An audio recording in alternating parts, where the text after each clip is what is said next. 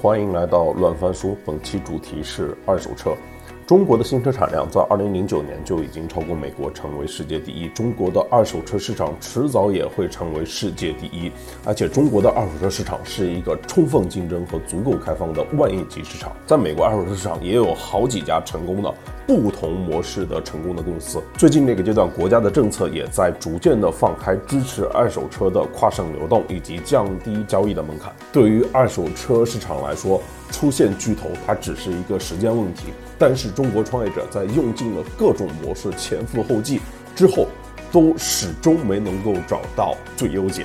就是过去几年，你像新车、二手车、车租赁这些领域的打法，都基本被证伪掉了。这个市场在排除了各种模式以及淘汰了各色创业者之后，剩下的路和解题的人都不多了。瓜子他能够一直坚持下来，而且坚持主动切换打法，我觉得这非常可贵，值得尊敬。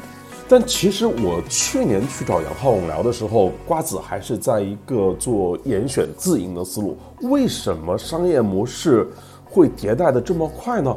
杨浩勇他已经在二手车行业摸爬滚打快十年了。如果我们从赶集那时候开始啊，他更是这个中国创业市场的成功的老兵。关于瓜子转型电商新模式背后的思考，接下来是杨浩勇带来的分享。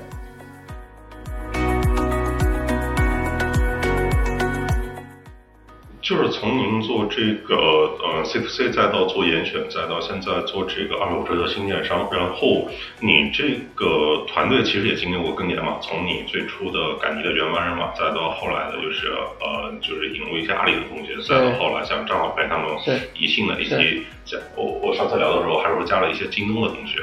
那现在当你要转到这个做这个二手车新电商的时候，那你这个。团队配置上，就是它的核心能力上会发生什么样的变化吗？其实这是最难的一块。我觉得模式呢，看清楚，因为我们是互联网人啊。对之前的线下的这个店的模式，其实我们执行的也还不错。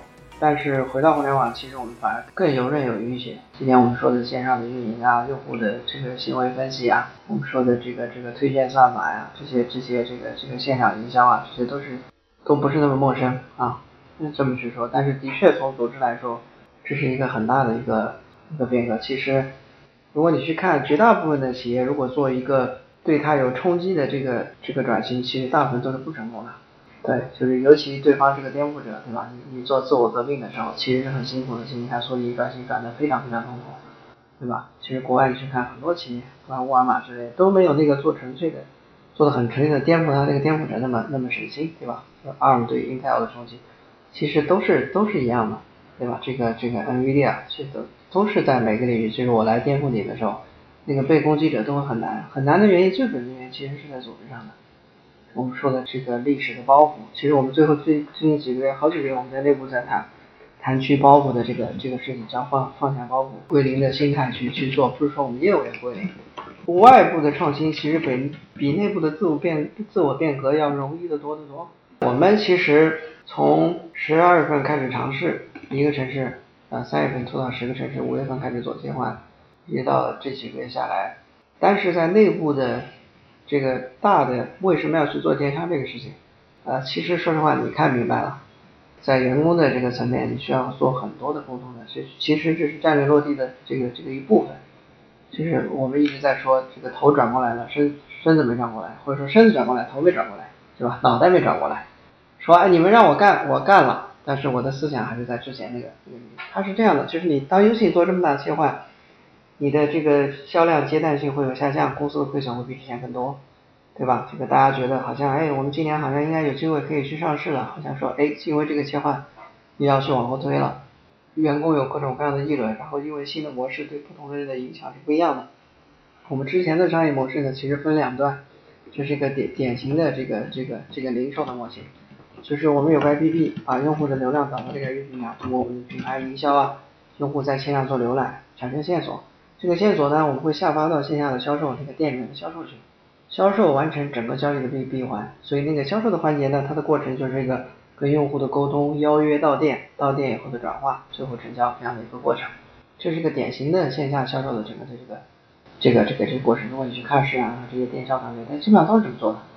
对吧？从线索线索到这这讲话，最后到成交，像整个的一个过程。所以我们当时的成交大量的这个这个这个业务是依赖于线下销售的，产品只负责产生线索，剩下的闭环全部交给销售。所以我们当时的这个考核，线下的考核，对吧？团队的激励，周末的打节点，呃，培训。我们每呃，我们团队很辛苦的，每天晚上都自自己还在去去做这种各种的培训考核、练话术这样的这些这些东西，然后这个勤奋，每天要打多少个电话，这些东西，它是对销售是重度依赖的，所以我们也要给销售一定的话语权，手上有一些小子弹，对吧？最后搞不定客户的要要临门一脚，要做个促销，再送一些礼品把用户去去拿下来，所有这些东西都是我们之前的这个商业模式。今天到了电商以后。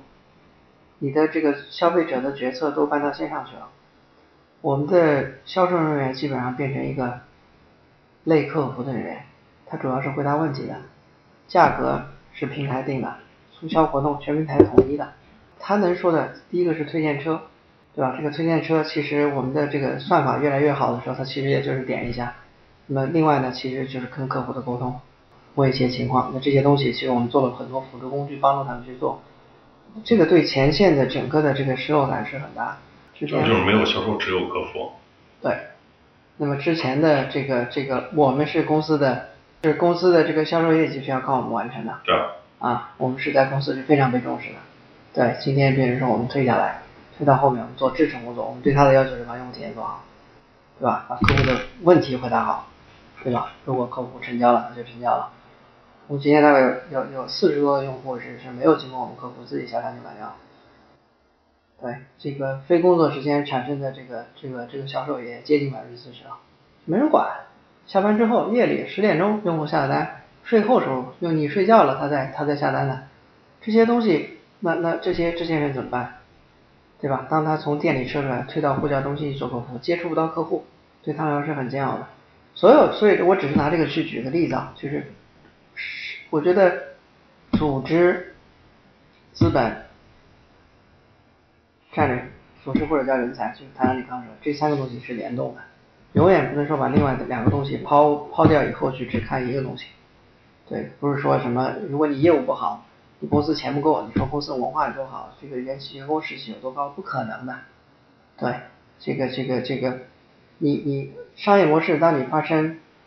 大的变革的时候，如果你总是不是不去跟着不去跟着变，你是一定要失败。我们说好多内部的变革为什么出问题，就是它的组织的这个这个这个硬化，之前模式展开连带这些人的脑子这个思维。所以说这个组织的动作是它是怎么去做的呢？我们从从去年年底开始，我们在内部的这个年终总结，从三月份四月份，你也可能知道，我我在全公司讲了大概不下，那可能有小十场吧，每场三四个小时。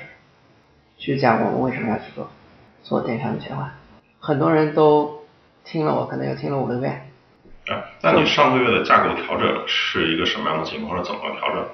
对，呃，我先说第一步吧。嗯。然后它是个逐步的过程。对，第一步其实是我觉得大家思想上认知不能有这个这个呃不能有这个，我觉得大家想的一样。大方向想的一样，才下一步说才认可公司下一步的动作，所以这是最重要的事情。所以这实际上的沟通，包括从去年疫情开始，我把整个公司的这个所有的这个这个总结一下，我们的组织部大概有四十多人吧，我每个人都聊了两三个小时，我聊两遍啊，那那所有这些东西其实其实是让大家统一思想，整个去做，没有这些东西，你说说他说哎你干嘛？这个人这个想法，那个想法。然后公司就会有各种传言，因为大家的观点不一样，对吧？你做这么做的时候，公司说你看，他就会说，哎，公司你看又没钱了，瞎折腾。公司之前模式跑得不好，走不下去了。其实我们之前模式跑的也挺好的，对，公司这个这个投资人给压力了，所以要转。他他会有各种各样的，所以我觉得在这个基础上，我们为什么要做这件事情呢？它带来的好处。团队，我觉得这里面也需要非常好好的这个这个这个文化支撑。所有这些东西告诉他，我们这个团队希望改变这个行业，为什么这个商业模式？我们在看，去去做这样的分析，这个它的底层逻辑到底是什么？我们在做什么事？我们是一个，我们希望是个长期主义的，能够去改变行业的，不不太关注这个这个短期的这个这个这个效。所有这些都要给他讲清楚，所以我们体验为什么好？整个东西都说明白，大家思想统一，这是第一步。那么第二步呢，在六七六月份我们做电商切换的时候，其实我们整个公司推动了整个文化的一个一个一个东西，我们把我们的这个这个使命愿景也做了升级。非常围绕电商跟之前是不一样的。对，我们把这个长期品牌价值，我们的这个整个的底层这东西整个做了一个做了一个变革。你底下需要补充资料也你去看。啊，这些都是要去做事，其实所有这些东西都是在在做什么工作。然后呢，组织的变革呢，其实是不适合在业务变革前做的，它只能是个大框架的一个东西。组织的变革是当商业模式，你让他们去保，障所有人都相信这件事，我们做的是对的，全身心投入努力的时候，他们做着做着，他们自然会看到有些掣肘的地方。比方说决策的流程，对吧？比方说汇报的什么东西，哎，比方说哎这个领域好像缺人。好，我们跑两三个月之后，大家都看到说，我们按照这个之前的模式，我们说两段，产品只负责搞流量，前线负责把结果拿回来。今天说所有决策都在线上，你说怎么办？对吧？那谁来做决策呢？之前前线人他就做决策学乖了，所以他就提各种需求。产品的人说的，哎，现在不是用户决策都在我这儿吗？为什么需求从他那儿进来的呢？难道不是我们提需求吗？对，那这些各种的，大家会发现问题，然后我们组织讨论。新的组织架构讨论，哎，这个是我们想要的架构，我们认为这个是对的。好，在这个基础上，我们看我们缺什么，应该怎么调，然后才有就十月份组织架构调整。如果你一开始就调，也会有问题。对，所以它是三步走的。我说一定是先思想产生认知，统一认知，然后在整个的这个文化基础设施上，呃，我们的文化的这个迭代其实也花了好几个月时间，整个公司 HR 落地到各个城市去。去宣贯、去宣讲，然后每个这个这从高级总监到总监到知识经理，呃，好几轮的这个沟通，说公司的这个大战略目标是什么？没有这些东西，这这么大的一个组织，上万人，对吧？怎么他就会有不同的身体？尤其你这么大的变革，你对业务是有伤害的，对很多人的这个短期利益是有伤害。你不这么做，他他他怎么去那个？对，然后才有组织的变革。哎，组织变革，我是听我单位，我说怎么样？啊，顺多了，对，的确好很多。怎么变？就是，其实就是这个决策前置嘛，一到产品端嘛，运营转为线上运营嘛，对吧？线下的这个责任要收缩嘛，这个这个考核的机制也要发生变化嘛，要把新的位置要空出来，让让外部的人要进来嘛。就是有哪些外部的人，其实代表了不同的能力啊？你你这个阶段需需要那种的能力吗？是吗？对。对，就是你这个阶段需要那种新的能力。内容啊。我们之前是不用不需要做内容的，对吧？今天用户在线上做决策，他需要很多知识，对，我们需要内容的支持，对，所以我们挂了内容的来。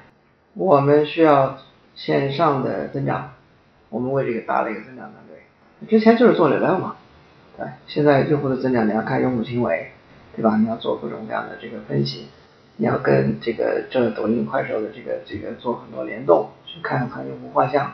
这个用户召回，所有所有这些东西，其实都是一些像这些东西，我们其实都很少，在之前那个体系是没有这些人的，或者说你刚切换的时候，有些不合适的人或者段位不够的人被放到那个位置上，所以说这个调整的话，一定是说我们先把正确的结构画出来，然后说，哎，我们现在往里面怎么摆？我所以我当时提的要求，我是说，我说必须要有三分之一的岗位空出来的时候，南北外面的，我说怎么可能大家都合适都合适呢？不合理嘛？其实挺难的，挺难的。对，我我觉得我觉得你问到关键点上。现在这个架构听起来就是就是把店变成仓，感觉上有点像是这种感觉，有点更偏前置仓那种感觉，就像变成盒马到前置仓，我感觉上有那么一点点像。你说的是组织还是模式？模式模式。模式呢？之前的这个店模式，它主要还是一个。其实还是个地域网络，本地网络，嗯，就是你的消费者能买的车就那两百台，我们也是当地最大的，然后他的选择也是有限的，他找不到车呢，他就去二手市场去买了。我们提供了更好的车，但是选择有限，然后你还是要线下的到二到我们那个店里面，不管是多远，你去买这个车，所以它就有点像和盒马，河马呢离我远我也就不愿意去了啊，这个这个这个，然后我们看到的用户行为就我们叫我们线下有个叫到店率嘛。超过十公里就开始衰减了，对，消费者是很懒的，嗯，对，过来时候他说我再说吧，嗯，你给他打电话说来看看吧，再说吧，要么就是他懒得跑，要么呢就是没他想要的车。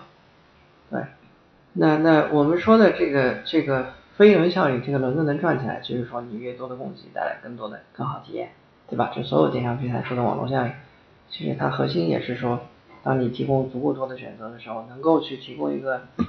不同于线下的体验的一个一个一个东西，所以所以，我我觉得它是这样的，就是说我我觉得所有大的商业模式的变革，大的商业模式，如果说是万一要产生这些伟大的这个机会啊，其实它的本质都是在消费者端的行为的变化，这个变化是不可逆的，对吧？我我自己管它叫范式革命，啊，这是物理学的一个名词，这个这个范式革命就是说它是一个不可逆的一个巨大的一个变革，那。外卖也是这样，对吧？这个就为什么从几百万跑到几千几千万单？我一方面他们运营的不错，一方面其实消费者行为用户更认可这种方式，就是他一旦习惯了外卖以后，他就去餐馆的次数就越来越少，嗯，对吧？就跑到几千万单去了，所以消费者越来越懒，对吧？然后这个买菜也是这样的，对吧？你提供了送送菜上门，我就不想去超市了，超市的单就越来越少。然后呢，如果你去看，我就拿。大宗商品举个例子，大电器对吧？当年京东去做大电器、小电器往大电器切的时候，张近东说，用户永远不会去网上买大电器的，彩电、冰箱是要摸、是要看的，需要有人介绍的，对吧？我的五公里之内打车就能到我的店里去，对吧？我已经很简单、很省事了。今天看用户，两个原因在驱动，我自己总结啊，一个是选择，就是那个多，嗯，就是我觉得外卖是这样的。之前是线下五百米的餐馆，现在是全米型餐馆，至少我有这个可能性去下单。十公里的我也可以下单吧，没问题，对吧？它是它是它这个我的选择大幅增加，我在线上就可以挑了，就可以下单了。第二，我坐在坐在家里，你把餐给我送过来。就我说的这个懒呢，有个英文词其实是特别好的一个形象，我特别喜欢用那个这个这个，它叫 power less effort，就是更省力的力量。比那个懒要更形象一些，我觉得这个这个东西呢，其实是两个东西，一个是身体懒，一个是精神的懒。对，身体懒就是我想坐在家里，我懒得弄；精神懒是说我我我我怕麻烦，对吧？我拿这两个去举例子，我说不管是外卖和刚才说的大电器，对吧？苏宁说我的十公里打车必有一家店，对吧？你去十分钟就可以到，可以挑。今天消费者为什么说？我觉得第一个是说买彩电冰箱，京东上的选择更多，苏宁不就那几款吗？一个店里面能摆几款啊？苏宁说，我京东说我有很多款。第二个是说，用户说买冰箱难道不就是我下单了，你给我送过来，给我装好，然后呢，我我要是不喜欢，我点个退你就拿走嘛，这个更省事儿啊。我有什么好去看的？对，那我们说的二手车的人群，我们说这个这个电商为什么在各个领域的渗透率，不管是服装、电器，对吧？生鲜都在提升，服装已经超过五十了，电器大概四十多了，生鲜也在逐步提升。我觉得消费者需求的最大的驱动其实就这两个元素，就是就是我们认为未来的买车的这些年轻人，我们说 Z 时代九五后这些人，对吧？他他们他们难道不是说买买车就应该是这样的？为什么要是二手车市场呢？难道不是说我应该线上下单，你给我发过来，让我开七天五百亿，我点个退车，你把它走吗？我为什么要跑那么远，跑到五环之外，跑到花乡去跟车商打交道呢？身体上的懒，精神上懒。今天你去花乡，第一个大部分的车商是讨价还价的。你问他多少钱，他他他问你想出多少钱，对吧？让你进去以后有人跟在你后面啊。然后呢，车况的问题，现在的线下呃好的车商，就是他们拍着胸脯说我们家有店跑不掉啊，找我的。还有那些行商别说了，卖给你找不着的人了，对吧？我们家有店跑不掉的，如果车况出了问题，发现问题了，你去找他，他说好，你找我认可的，比方大概率是那家四 S 店做检测，检测完以后。回来以后，我帮你修，钱还不让。就你怎么鉴定这事不是你弄的还是我弄的，对吧？这个是本来就有的还是你之前怎么发现？到底谁的责任呢？如果之前退车的情况，比如说红线车、事故车、跑水车、调表车，这些这些情况，你是你是找他退，能退多少钱？然后呢，他多少钱多久把钱打到你账上？他愿不愿意陪你去车管所再去做次过户？什么时候陪你去？消费者的头痛是很很麻烦的。那所有这些东西，站在一个年轻的消费者来说，我们说到了精神上来说，我不需要跟销售打交道，对吧？我线上我自己看，我自己看完以后下单，你给我发过来，我开七天，我再定下来，对吧？我不想要，我点个退车把车拿走，我不想跟你打交道。回到这个这一点啊，我我刚刚说的，所有的这些商业模式，如果它有机会跑得快，你看外卖跑得特别快，对吧？生鲜量起得特别大，电商的胜率再起来，其实都是用户在推着走。越来用户更认可这种方式的时候，他就会推着走，推着你往上走。那可以认为贝壳是那种更偏于经纪人、经纪商那种，瓜子它更偏做市商吗？这种的感觉。做市商是什么意思？就是你的获利方式其实可能是你通过你自有的资金来买入这些。啊，这是我们的自营的一块。对。对，但是现在我们的这个供应链开放，其实我们也不干自己了。对，我们其实提供的是底层设施。你把我的货放到方纸上，放到片，你就有机会卖到全国去。那前提你是按照我的标准，把你的物理资产变成数字化资产。我来帮你销售，我来帮你做物流，帮我来帮你做交易销付。但是七天物流保障，车况的真实有效，价格你来定。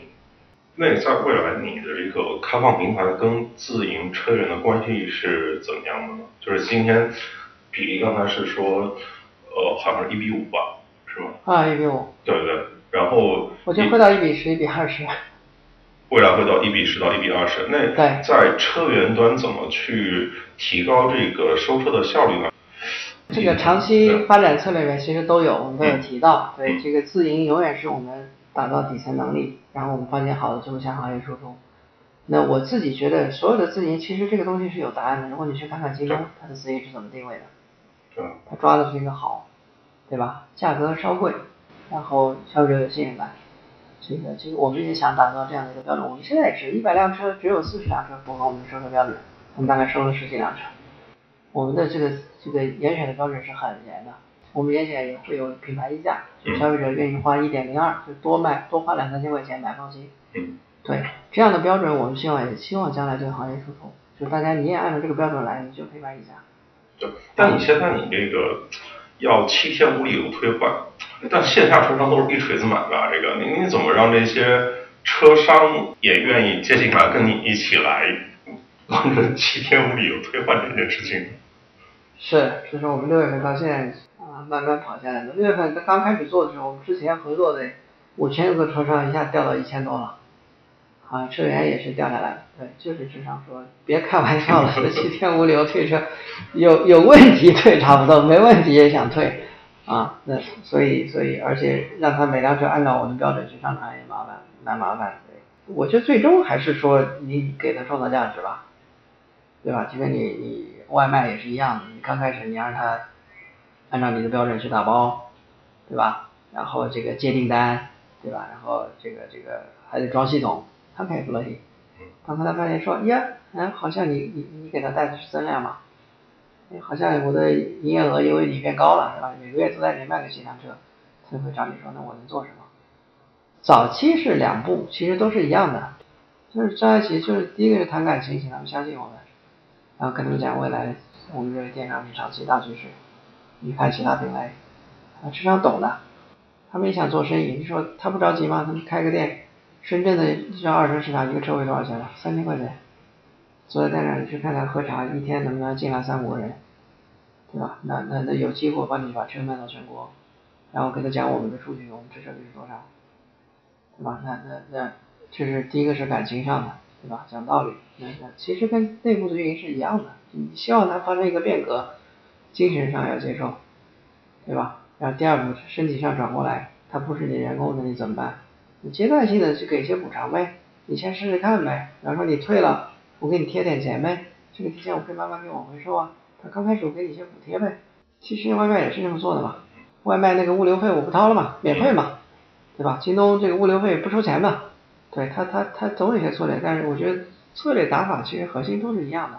我希望你去接受一个大的变革，对吧？我说你说出来你说服你老婆去干，首先精神上讲道理对吧？说原因说说这第二步再说哎有什么好处吗，对吧？就是一个是精神上，一个是物质上，这这两个东西，然后慢慢的他他试了以后说，哎还不错，我们已经有车商一个月在我们这卖十五台二十台车了，嗨的不行啊，对我们有个核心车商群，应该有大概好几百个车商，对，呃我是任何一个市场都是二八原则，就是二十个商户占你八十销量，对吧？这样市场淘宝也是一样的，大量的商户在上面挂着，销量是零。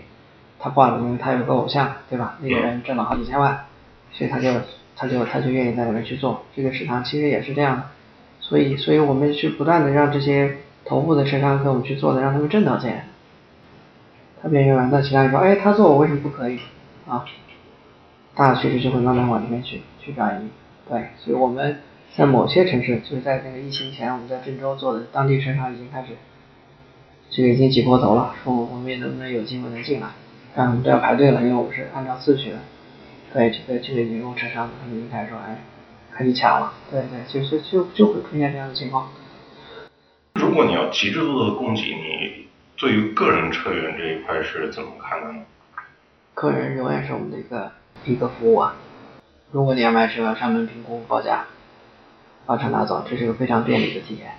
那如果我们能把置换节上，把你新车问题也解决掉，这是一个这个长期存在的这个这个价值，而且。呃，个人端收的车理论上，啊，我们的报价更有竞争力，而且因为它少了中间环节，你的这个单车的利润也会好一些。但你个人端你还要有没有可能就是类似于闲鱼那种，就直接是就是 C to C？有可能，有可能，对，呃，我们现在看到的大部分用户呢，是希望简单的，嗯，给个价格拿走算了。别让我折腾。你刚说的就是一个寄售是吧？可能是这样的形式，就是我帮你拿那个最好价格啊，有可能你愿意等十五天、二十天，我们拿进来以后，我花三十天、六十天去拿到一个我想要的利润，对吧？那现在我们目前还是一个相对比较简单、容易的这个方式，模式一定会迭代的，对，有可能有一天我们线下的这个黑标店又开出来了，有可能，我不知道。那我回到我刚才这个点，你你只能在你的认知的所在的阶段去找那个时候的这个最优解，这个事儿我不会放弃的，我觉得这也是一个这个创始人应该要去做的事情。回到那个物理的角度，嗯，当年大家怎么都不知道，也不知道地球在转的时候，那时候日心说就是对的，因为日心说的确能解决你的很多的日常的现象，能够给你一个解，让你帮助去理解为什么星星在动，太阳日升日落，对吧？这样的一个情况。那牛顿出现以后，牛顿定律是对的，然后爱因斯坦也是对的，你不能说牛顿是错，牛顿在那个时候他就是最优解。去年我跟你聊的时候说，呃，做二手车里面有三个胜负手级别的认知，就是是应该先做规模，再做效率，先做卖家体验，再做买家体验，先做金融，然后再做投付。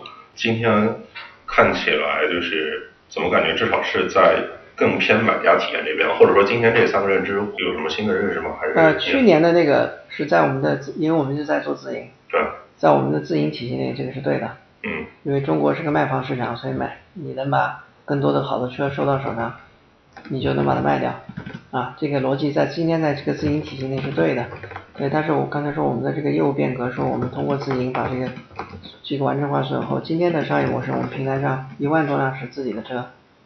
五万多辆是三方的车，我们让车商按照我们的方式把这辆车上架，就是说在消费者眼里面，他看到的是一个全平台是一模一样的车，是同样的检测评估标准，就是系统加上工具，车商我们要求车商用我们的系统，配上我们要求他配置的工具，按照我们的标准把这个物理化资产变成一个数字化资产。这个数字化具备什么特性呢？就像我刚才说的，所见即所得，对吧？不需要人人看，拿到手也是说没有什么惊讶的，这就是我想要的车，可比较，对吧？可被定价、可被分量，这些这些因素，全平台六万辆车，所以当对行业赋能的时候，整个的这个这个它就发生一个一个变化。之前我们是做了一个更好的自营，一个一个经营者，更好的经营者，因为中国是个卖方市场，当然是要把车源拿到拿到手，这些东对对？对我们的这个自营的经营来说，我当然是从这个这个业务开始，然后到做到金融，然后到后付，后付是后面的那段。它是这么这样的一个逻辑。那今天这个这个业务，当我们像整个平台，就是说，如果你去问贝壳只有链家，和当有了贝壳以后，它的它的组织战略，或者说它的文化这些这些东西，它的使命力，它都会发生变化的。对，这就是我刚才说的这个战略和组织这样的一个一个一个关系。对，就是这些细节的执行的这些落地跟战略都是相关的。哎，那今天这种，如果再来总结这个什么胜负手级别的认知，或者说关键的导向，比如今天应该明显是消费者导向了，对吧？当你做一个线上的电商的时候，是，对我还有哪些这种接近于原则性的或者底层性的事情，它有变化？我们有几个相信啊，是我们花了我们的这个这个我们叫 S 团队，我想美团也有个 S 团队啊。昨天看他们有个 S 团队也，我们花了快一个月时间总结出来，其实我们花了一个月讨论出来的。啊，我们认为是可以对外面说的，这是我们的这个长期增长逻辑。啊，我花了好长时间讨论，来回改来回改，最后是一句实话。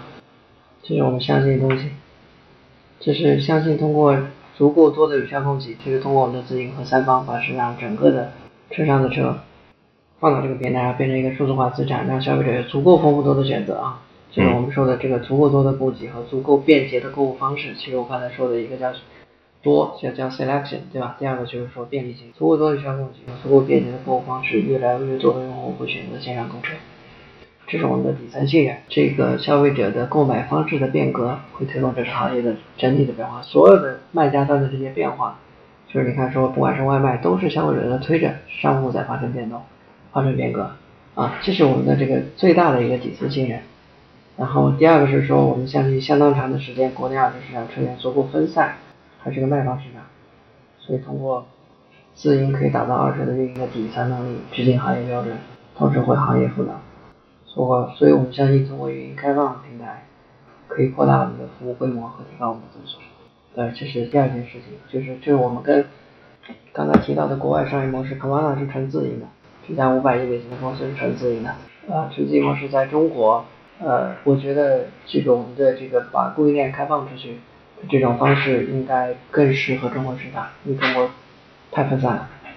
对，十几万的黄牛，人均不到一百台。对，美国是有像。这个美汉这样的一个特别稳定的供给的，你想要什么车什么车，价格也非常稳定，所以他就可以说批量拿车往外去卖，他就他就做完了。对，所以我们必须要把这个这个供应链开放出来，把这个供给才能做上去，凭我们自己的售车太慢了。这是我们的第二条的相信。下面要说我们的商业变现，讨论到我们的商业变现长期价值来自于自营效率的提升，还需要平台的规模扩大，越来越多的车。搬到互联网上，我们认为车只有两种，一种是在在使用状态，一种是在在交易状态，对吧？中国一个月一百多万台的成交，同时在售的可能有几百万台，这些车消费者都有需求，它是在线下非常低效的方式，各种偶然的情况在线下的在流通的，如果在一个线上更大的一个网络里面，它有机会让卖方和买方都会受益，所以我们的商业价值来自于这样。来自于我们的自营的效率不提升，我们自己效率提升才能给行业。今天我们要求车商是按照我们的方式说，为什么你可以支持七点五六推车？因为我们做了，我们觉得成本是可接受的。哎，这为什么你要这么准备？因为我们也是这么准备的。这这些东西，然后我们的这个规模越来越大，物流体系、交付体系效率也越来越高，体验越来越好，你们也会跟着受益的。对，这是这是我们在做的这个这个开放平台的规模，其实它也是一个随着这个交易。逐步起来的，你不能第一天把所有的车都放上来，那那你那你卖不掉，市场时候不跟你玩了，对吧？所以它是一个两头翘的过程，其实就那个飞轮，你的车源越多，你的买家越多，你成交量越大，他的体验也更好，他能选到更多的车，更多车商就愿意上来，他就他就滚起来。更偏电商的路线了。是是的，但是底层呢，我们看到这个这个机会呢，可能整个公司也会。就说我们的早期的这个通过品牌去拉动，其实我们已经做的非常成熟了，对吧？从一个不知的品牌，能够两三年的时间让全国消费者都知道我们。呃，任何商品它要跑得快，它早期一定需要品牌拉动，不管你是任何一个商品牌，对吧？你线下零售也罢，其他品牌也罢，但到这个这个周期以后，后期的长期长期增长一定来自于用户。这个最大的引擎，我们就是我们说的第一句话，我们相信越来越多的人会选择线上卖场。这个所有这些东西，你你像刚才提到的这个理想的假设，它发生在美国嘛，事实也发生在美国。然后刚才提到，呃，美国的新车跟二手车的比例大概是在一比三左右这样吧，一比二点五比，对，二点五比一这样。但中国可能没到一比一，对吧？呃，还需要一段的时间。是。中国一定会出现美国那种的情况吗？就包括你像美国，刚才你也提到，它可能就是各种的数据化，就是类似于征信系统的那种感觉，它都做的特别好。但在中国，你也说了，就是光定价都没办法标准化这个事情。是的，是的，是的。我觉得早晚会往这步。就我，我觉得国家最近做的政策特别好。第一是把先建电子化档案做，没有电子化档案这些东西，我们是没有办法做电商的。就是新政前、新政后，我们我们是这个里程碑啊，九月份是个里程碑的时间，四月份四十个城市，九月份的两百多个城市推推全的。对，我先说一下新政对这个行业的这个这个影响。呃，我们是非常激动，因为这个整个新政的整个的推动，我们去年年底就听说要开始要要推了，我们也全职在提了很多意见。之前的这个非新政，如果您要去买一辆上海的车，我把你身份证拿走，拿走啊，就是就是真的是拿走，然后邮寄到上海去。然后我们的上海人呢，带着那个买家，拿着身份证到上海的车管所去做一个登记，上上呢填一大堆表，纸质的表，然后把这个资料呢寄到北京来，邮寄到北京来，大概四五天时间。然后北京呢收到这个邮寄呢，然后给你打电话说啊资料来了，可以来过户吧，然后你再来过户，它是这样的过程，全程十五到二十天，你的你的身份证平均会被占用十三天，十三天你就没身份证，你就是没身份的人了啊，就不能出差了，不能怎么样。然后呢，如果这辆车是在杭州上牌的，上海有很多是外地外地牌照，你你还得再去趟杭州，那么那个卖家还得再去趟杭州，对，他就是然后再再到上海再搞这样的整个的一个过程，所以是很很痛苦的。现在新政之后呢，因为它是电子档案同步的，我就可以把上海的车车车我不经过上海车管所，把这个上海车车主从车拿过来，直接发到北京来，然后你开七天，你说我想要，好。完事儿，然后这个车呢，在北京档案落户以后，它会自动同步到上海去。上海说，哦，这辆车在北京落户了，我在这儿把这扣了。日韩有这种就是更加数据化、电子化的流程吗？对于二手车？呃，这就是其实我们现在看到最好的一个流程。对，但是还有很多的细节，各地对这个这个电子过户的要的资料还不太一样，就每个城市也不一样。我们现在也是系统哦，自动生成。就如果是上海是怎么样，如果是北京怎么样，如果是贵阳。我说是在日本和韩国，它有可追踪的这个数据体系吗？美国是这样的，美国是允许它的这个，这也是国家正在推的，就是这个经纪人是可以把这辆车过渡到自己名下的，然后呢，它的税率是非常低的，过到自己名下以后可以做任何事情。所以呢，它不存在这个问题。所以从从美国的角度来说，这辆车我是车商，我就过渡到我名下，我跟你谈好了，我过渡到名下，然后我卖给你的时候，咱们俩之间去做。呃，那跨地之间其实也是一起做做完事儿，所以它是非常简单的。美国为什么会有百分之三十的车是个人在交易呢？美国有 KBB，每个用户在网上都可以查这辆车多少钱。咱俩查完 KBB，如果是八万二，那没啥可说的，上下一两千块钱讨价还价一下拿走了。它那个 KBB 很细的。这个年份、里程，你只要一查，价格就出来了。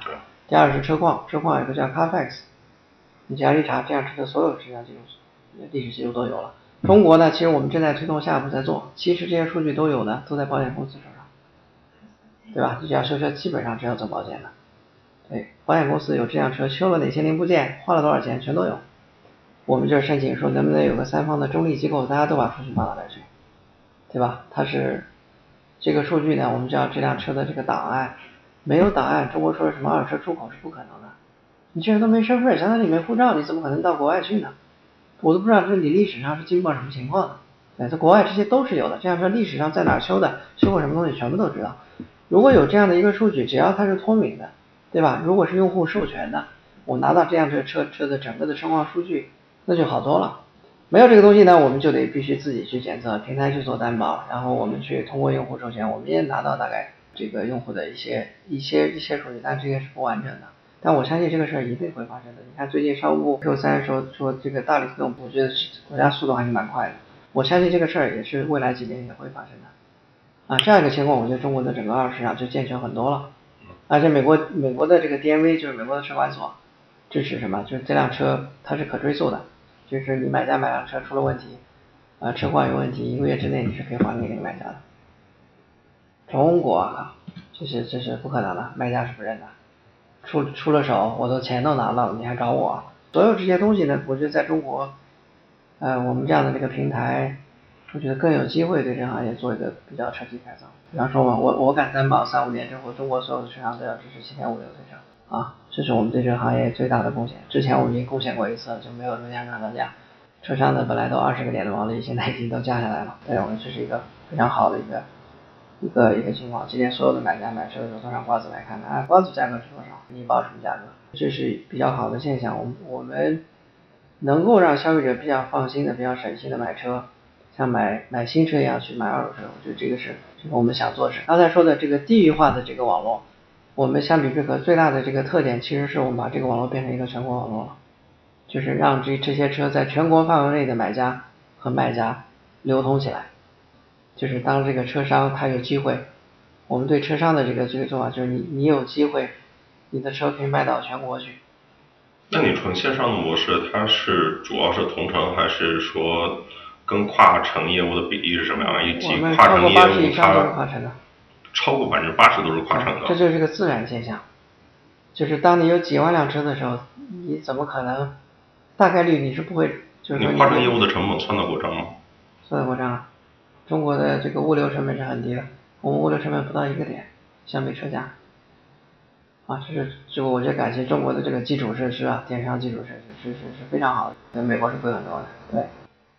在对于大的市场判断呢，就比如说去年您也聊到整个关于车这个事情，它有五个外地市场，可能是新车出行、二手车、汽车金融跟车后，今天。车好多，它也围绕整个汽车生态做了很多的布局啊。但之前呢，就是养车，包括毛豆，然后包括租车，它相较于二手车业务，好像是，我不知道您今天怎么看这个事情？我们在其实一直在打造围绕用户的，刚才提到的用户买完车以后，他后面是有很多需求的，呃，六个月之后还有六十多的需求是在六个月之后产生的，他不停来找你。所以这些人必须要服务起来的，你不把它服务好，他就会对你有投诉，就会有会会影响我们的这个用户的长期的这个他对你的信任和他的转介绍这些我们说的这个增长的引进来自用户体验，这样这个这个一整套的这些东西，所以我们搭了一个团队，那个团队呢其实现在最主要任务是把我们的这些用户服务好啊，这个东西我其实我们搭了很久了，每个城市的这个保险的价格都不一样的，所以我们在在每个城市要跟当地的保险商去帮帮用户找到最最便宜的这个保险的价格。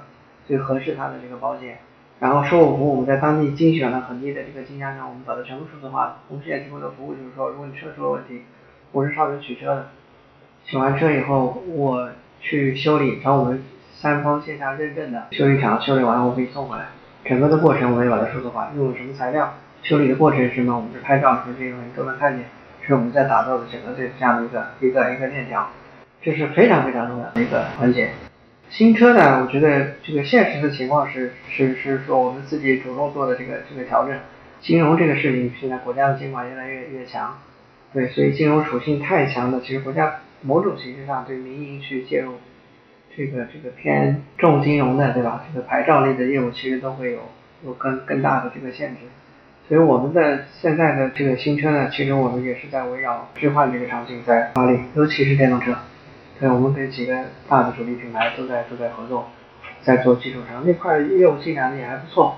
对，然后我们跟跟一家也有很多线下的合作，他说现在线下的店呢，这个二手车置换都是跟我们在全全方位的这个在在落地的。我们的有人在驻点，或者是他们就是当用户有置换需求的时候，他的二手车的评估报价都是我们来完成的。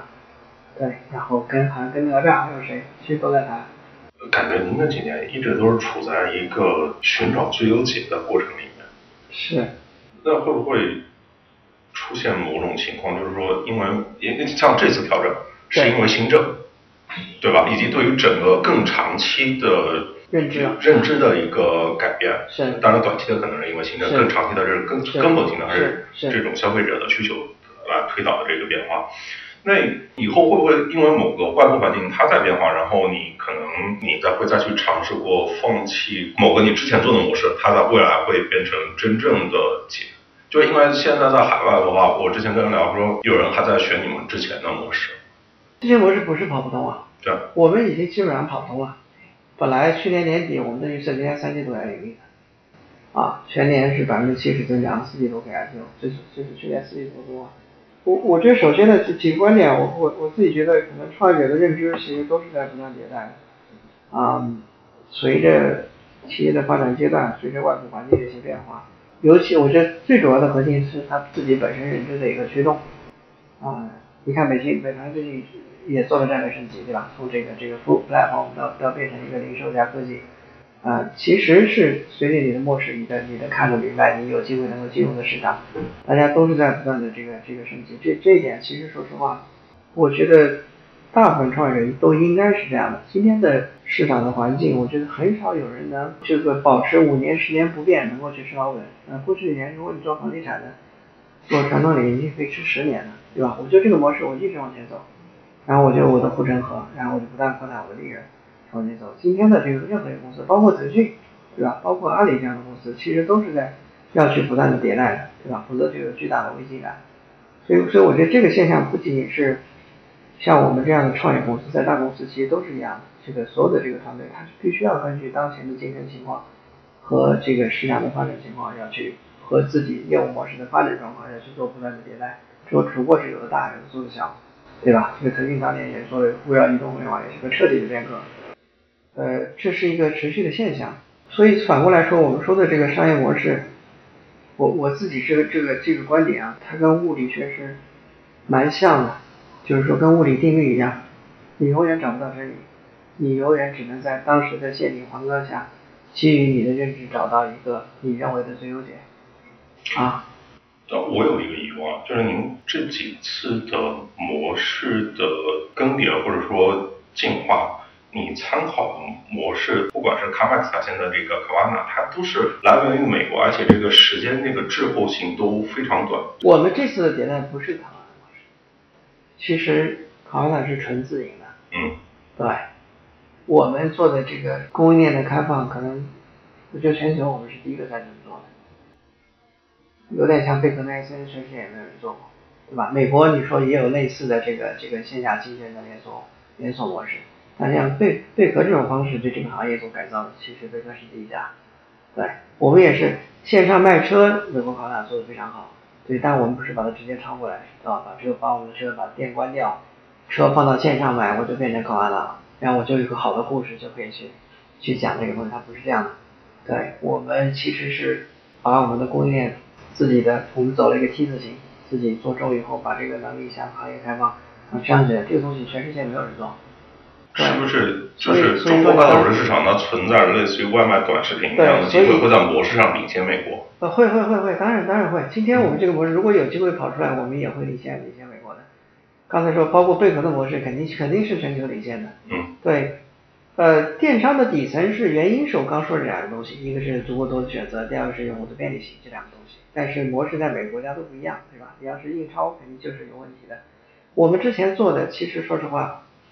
零售的模型，我们直一直是在做这种，但是在中国这个市场，CarMax 比我们简单多了，对吧？它有 KBB 查车况，啊，这个查价格，它有 CarMax 查查这个，它做东西就把它收进来，按照这个价格定好的价格把它卖掉，对吧？我们做了很多的这个检测数字化的标准，然后做做这个这个三方准备的标准，用算法去定价，因为它必须是动态竞价。机器学习的方式才能去定出一个合理价，这些东西都在全世界是是上新的。其实我们当时为什么这个很多很多这个地方呢？就我们我们是第一个对二是做算法定价的，动态定价，就任何时候我的库存不一样，我报出来价格就会不一样。动态定价它可能会有一些问题。呃，没有问题啊，那为什么会有问题？就是它不能容忍这个东西，它在价格或者降价的过程中嘛。啊。那个是这个营销策略问题，算法定价是没问题的。降价的过程呢，其实是这样的，就是你你你一个大众商品，如果你非常快速的去定价，在消费端的时候，它的接受程度是低的。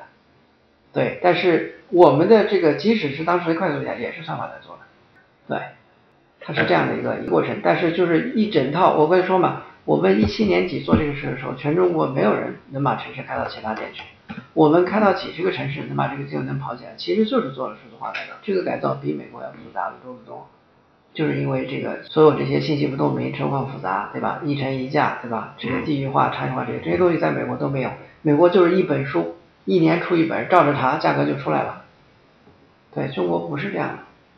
对。哎，如果回看当年的时候，就是您在做赶集跟二手车的时候，感觉上都是对于规模这个事情。跟别人有不同的看法，然后您在这个竞争、在推广、在做执行策略的时候，都可以非常激进，然后涨得非常快，就感觉你的节奏跟别人是不一样的。就就是如果今天回头来看，瓜子它还应该就是这种以这种高节奏的，就是扩张的模式嘛。我其实想问的问题是这个，呃，我知道您好像特别推崇定位，定位这个理论，就是今天这种高举高打这种还依然奏效吗？在今天？我觉得可能有误解啊。嗯。我们的过去一年，其实我们节奏是慢的。对。对，因为我在打磨那个 MVP。我还是回到这个经验，不是说任何时候高举高打。我觉得可能外部总喜欢把一些事情简单化啊，就是这个不，我不是在说你。媒体老师很容易问这种蠢问题。啊不不不，绝对绝对不是。我觉得大家都是，包括投投资人也会说，哎，你们你们，当年我们会做营销的时候，我我记得最早的时候说这个这个 Cathy 啊这些资本学信，对吧？他说，还有还有就是个产品经理，嗯，对，是个小白，这这做产品特别一说就是特别激动，然后又说很多，不会带团队，不会做营销，对吧？然后我们品牌广告打得好了。他就说：“哎，这个我们营销挺厉害的。”然后呢，我们慢慢把线下补起来了。这个红杉是我们这个铁军，中国排前三啊，是红杉给我们的评价。滴滴加上滴滴美团，我们线下管理也很强。我我我觉得，我觉得长期来说，你要在一个外移大的赛道里面去做做经营，你的你是不能有太长太大的短板的。对，就是你的营销能力、产品能力，这个是个组织战略能力，对吧？我刚才讲的一系列的东西，如果做一个创业者。你不能把它完完美的把它执行，可不叫完美，就是这个非常好的执行出来，你就不适不适合在一个万亿赛道里面去这个。嗯。呃，我觉得这是一个这是一个大调的定义，必须要有的。所以所以如果你不行，你就把这些补起来。我我自己其实也这么多十年，我觉得我在幸运的时候进入互联网比较早，对吧？零五年就进入这么多年，嗯，当年市场竞争没有那么激烈，然后我们在一个赛道里面，我们有机会能够去认知到品牌的重要性，然后去学管理。然后去做产品，然后在一个非常竞争非常激烈的地方，然后能够去做一个逆势的一个反击，对吧？然后还能有一个不错的回报，这些都是我觉得很幸运的一个时代给我们这样的人的机会。今天的现在公司可能第一天就开始了，对吧？我记得你去年说的时候。如果你当时碰到今天的老杨或者今天老杨，压根没机会。啊，对对对，是这样。因为因为二次嘛，这三次就是二次创业者，他的经验他就少走很多弯路，对吧？这个是这个是我我最近不说这个事了，一五一六年的时候当时会说这个，因为那时候在做很多复盘，对吧？为什么为什么会合并，对吧？这个这个整个这个情况这些复盘，我现在大家都在复盘，我觉得复盘反思能力是会会提升你的认知，这是这是一个创业者必须具备的一个一个能力。对，所以我觉得可能这些标签可能就是我们广告打得多，大家就会会打广告。我我觉得我们广告的确是不错。今天还是说我我觉得我们的市场团队很棒啊，谁有人比我们更懂品牌，哎，更理解对吧？我们已经打造了两个全国知名的品牌了，对吧？而且今天看来，我们大概八十以上流量都是自有流量，对吧？消费者二手车五十多的用户会首先想到瓜子。啊，这是就是积累啊，这是我们巨大的一个一个积累财富，所以从这个角度来说，我觉得这样的一个结果是好的，对吧？有谁多少人羡慕这样的一个机会呢？这些换换等号的机会是很难的，对吧？这个用户想到买车的时候会先想到你，这是一个非常非常重要的一个东西，这是我们的积累的财富。所以呢，但是回到你刚才这个问题，高举高打是不是永远是对的？不是这样的，呃，资本战略。组织这三个是一定要是连在一起去看的，啊，单把某一点去单独去讲，啊，有人专门来去讲组织，有人专门讲去讲融资，有的专门去讲战略，其实都是有缺失的。这三个东西一定是连在一起去看，才是一个有机体。抛开任何一个东西，你去看，呃，很多人说做好自己不需要看竞争，怎么可能不看竞争，对吧？竞争影响你的资金啊，你的资金会影响你的这个市场的节奏，对吧？你在市场跑得快，如果你的钱是对手的两三倍，为什么不跑快一些呢？对吧？但如果你的钱是对手一半，为什么要跑快呢？为什么要去跟他死拼呢？对吧？我们看到很多人说，哎，我就跟他死拼到底，对吧？我就就我就指望跑得比你快，再去拿拿下笔权，我这是很难的。对，所以你在制定的战略的时候，啊，另外还有组织能力，对吧？如果组织力跟不跟不上，其实我们当年当年赶集不就犯这个错误吗？对吧？我不不会管销售，对吧？就广告打上去以后，钱挣不回来。扛不住了，对吧？那五八起来了，那那其实就是你的组织跟不上嘛。对，从从这个角度，在任何时候不能说你刚说的高举高打，其实是一个战略的其中的某一个做法，就是说你是不是利用你的资金和更好的团队去更快的去拿到更多的市场份额。我觉得不同时间点是都是有不同的这个这个东西的。但是我们说这个打法跟后面的组织跟资金是完全是需要需要匹配的。对，它是这样的一个一个过程。我也不认为一个企业永远要去长期的处在一个高举高打上，对吧？除非你是个融资能力超强的人，对吧？有市场上你有无限的钱。我看后面有第二曲线创新，然后有平台革命，有挺多的这种关于高度抽象的战略的这种书。就您最近在这个阶段，你会在做哪些输入？然后我最近在看哲学，被善友老师给说的。呃呃，看哪个方向的？然后原因是什么？不是，我在看哲学史啊，先把这个大框架弄一弄。对我之前特别杂啊，我之前的看书是说，我有个观点就是 Steve Jobs 说叫 connecting the dots 嘛，就是连些点都连起来，你在任何时候学的东西，在未来的某个时候都会都会产生作用，这一点我是挺相信的，我自己也是有这样的感觉的，所以我一直特别杂，就是比如说你的，我认为任何品类的，哎，我我之前有个习惯，哎，你干每个行业的我都，比如说你给我推荐一个你这行业最推最推崇的这个一本书或者两本书。啊，我觉得那个行业出来的最好的书一定是值得一读的，对，不管是心理学的，然后历史的，然后这个这个教育类的、美术的，啊，其实都是这样的。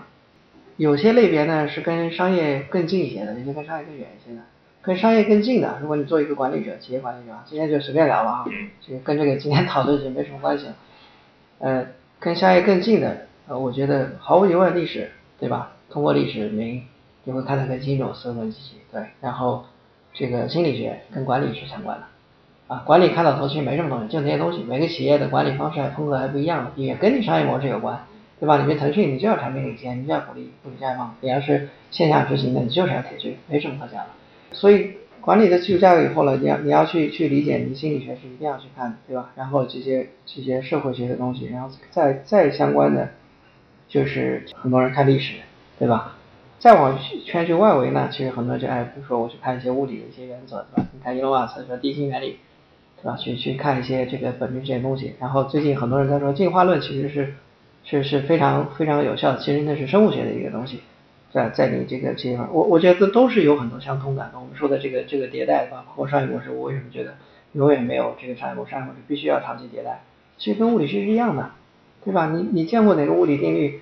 它不会颠覆的，它永远逼真逼近真理，那就永远可能说它这个这个物理学的定律它就是真理，不可能的。对，因为你的认知永远是有局限性的，这个是我觉得大的世界观的东西，对吧？影响来对你你对一些事情的一些看法啊，一一定是这样的。所以你说到外围，你跑到物理去跑去，再往再往上，你去发现一些一些哲学，哎，人的本性啊，社会的组织啊，民主啊这些东西，反反正它就就就很多东西，它是越来越被抽象化的。这个这个，所以说我之前是在下面下面转悠，就是每每个行业的挺有意思的书我都会去看，然后我我都会觉得挺有意思的。